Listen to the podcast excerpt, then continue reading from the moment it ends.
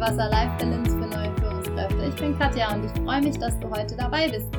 Ich arbeite als Coach, Trainer und Beraterin in München und natürlich auch überall da, wo ich Menschen unterstützen kann, ihre Ziele zu erreichen und spezifisch neue Führungskräfte unterstützen kann, ihre eigene Basis aufzubauen, um dann eben erfolgreich und entspannt und authentisch ihr Team führen zu können. Die heutige Folge heißt Kopf, Herz, Hand, die Kunst zu erkennen, wo der andere gerade steht. Es geht um das Spielfeld der Bedürfnisse und wie du dieses Spielfeld am besten verstehen kannst und dein Gegenüber verstehen kannst und möglicherweise auch dich selbst besser verstehen kannst. Und wozu ist es gut? Das ist gut einmal, um Missverständnisse vorzubeugen, um in Konflikten präventiv zu handeln und zu kommunizieren und auch natürlich, um in Gesprächen Menschen da abzuholen, wo sie gerade stehen, damit du auch als Führungskraft zum Beispiel deine Mitarbeiter besser verstehst und mit ihnen gemeinsam das Ziel erreichst, was ihr möglicherweise vorher definiert habt. Warum Spielfeld der Bedürfnisse? Also stell dir vor, es gibt ein Spielfeld und die eine Ecke ist Kopf, die andere Herz und die andere Hand. Und jetzt bist du in einer Kommunikation und schießt deinen Ball komplett in die Kopfecke. Das heißt, du denkst mit dem Kopf, Du denkst mit so Zahlen, Daten, Fakten und argumentierst auch so. Und dein Gegenüber, der ist aber total auf der Herzecke, ja? Also der schießt seinen Ball so richtig schön in die Herzecke rein. Das kommt in zu Konflikten, zum Beispiel im privaten Bereich natürlich, da kann man es wahrscheinlich noch einfacher verstehen.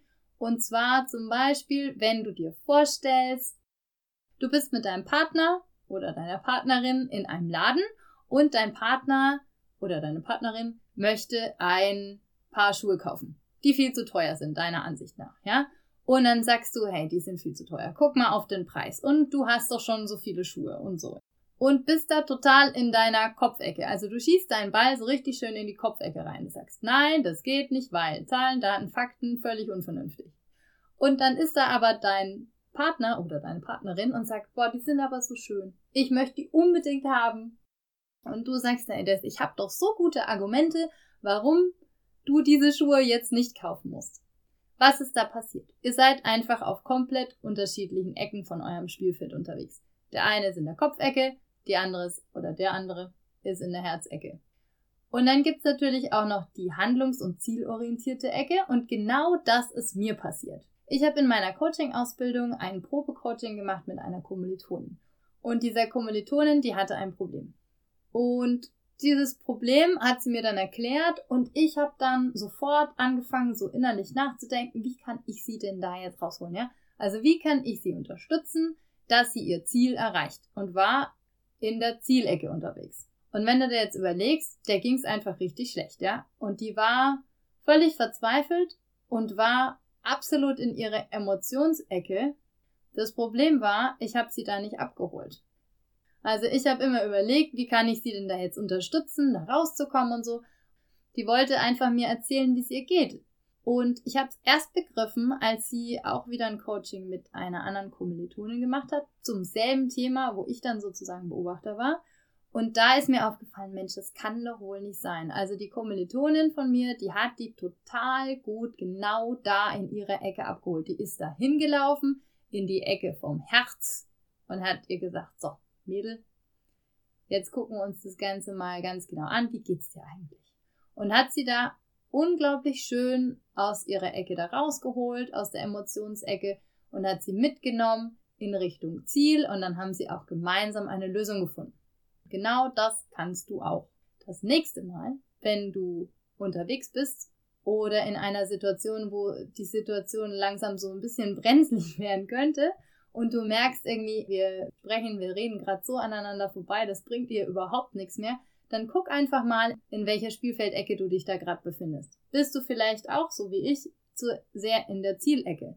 Bist du vielleicht zu sehr in der Herzecke? Also sowas kann auch sein, dass du total in deinen Emotionen verstrickt bist, ja, und überhaupt nicht merkst, dass der andere eigentlich schon fünf Schritte weiter ist.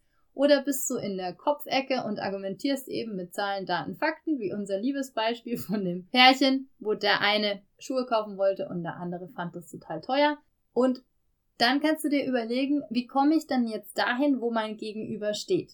Und das geht natürlich auch total gut, wenn du Mitarbeiter hast, also im beruflichen Kontext. Wenn zum Beispiel ein Mitarbeiter seine Ziele nicht erreicht und dann kommt er da ganz bedroppelt zu dir ins Gespräch, ja, und du sagst dann, du hast deine Ziele nicht erreicht und dann kannst du ihm natürlich kommen mit Zahlen, Daten, Fakten und ihm erklären, warum das so passiert ist.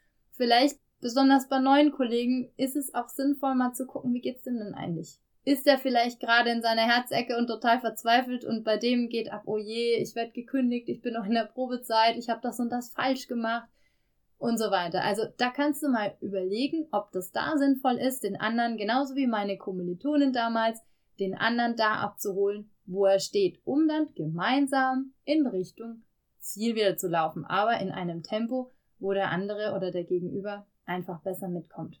Was will ich dir damit sagen?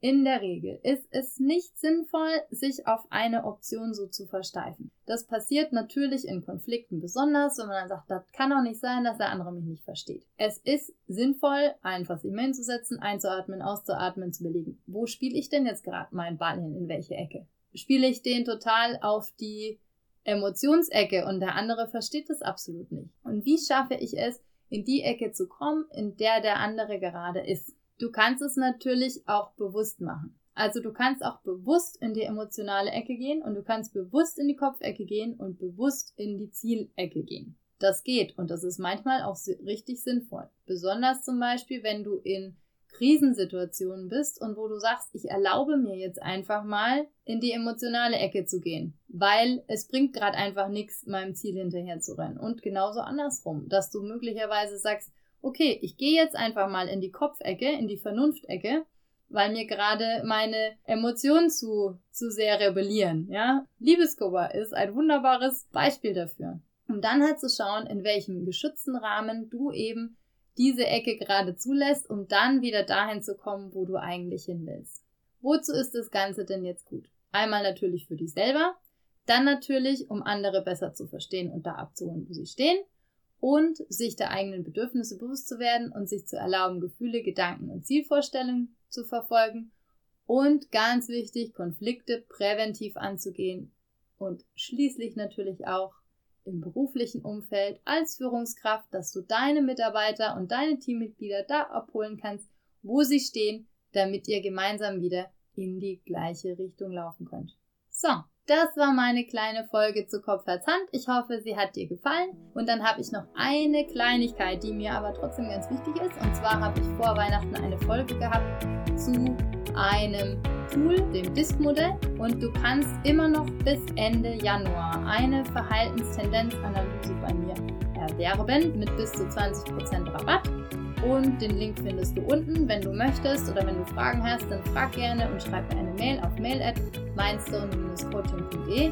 Ende Januar ist die Rabattaktion vorbei, deswegen sage ich es hier nochmal. Und ich freue mich, wenn du das nächste Mal wieder dabei bist, wenn das heißt der Sprung ins kalte Wasser. Life Balance für neue Führungskräfte. Bis bald. Tschüss.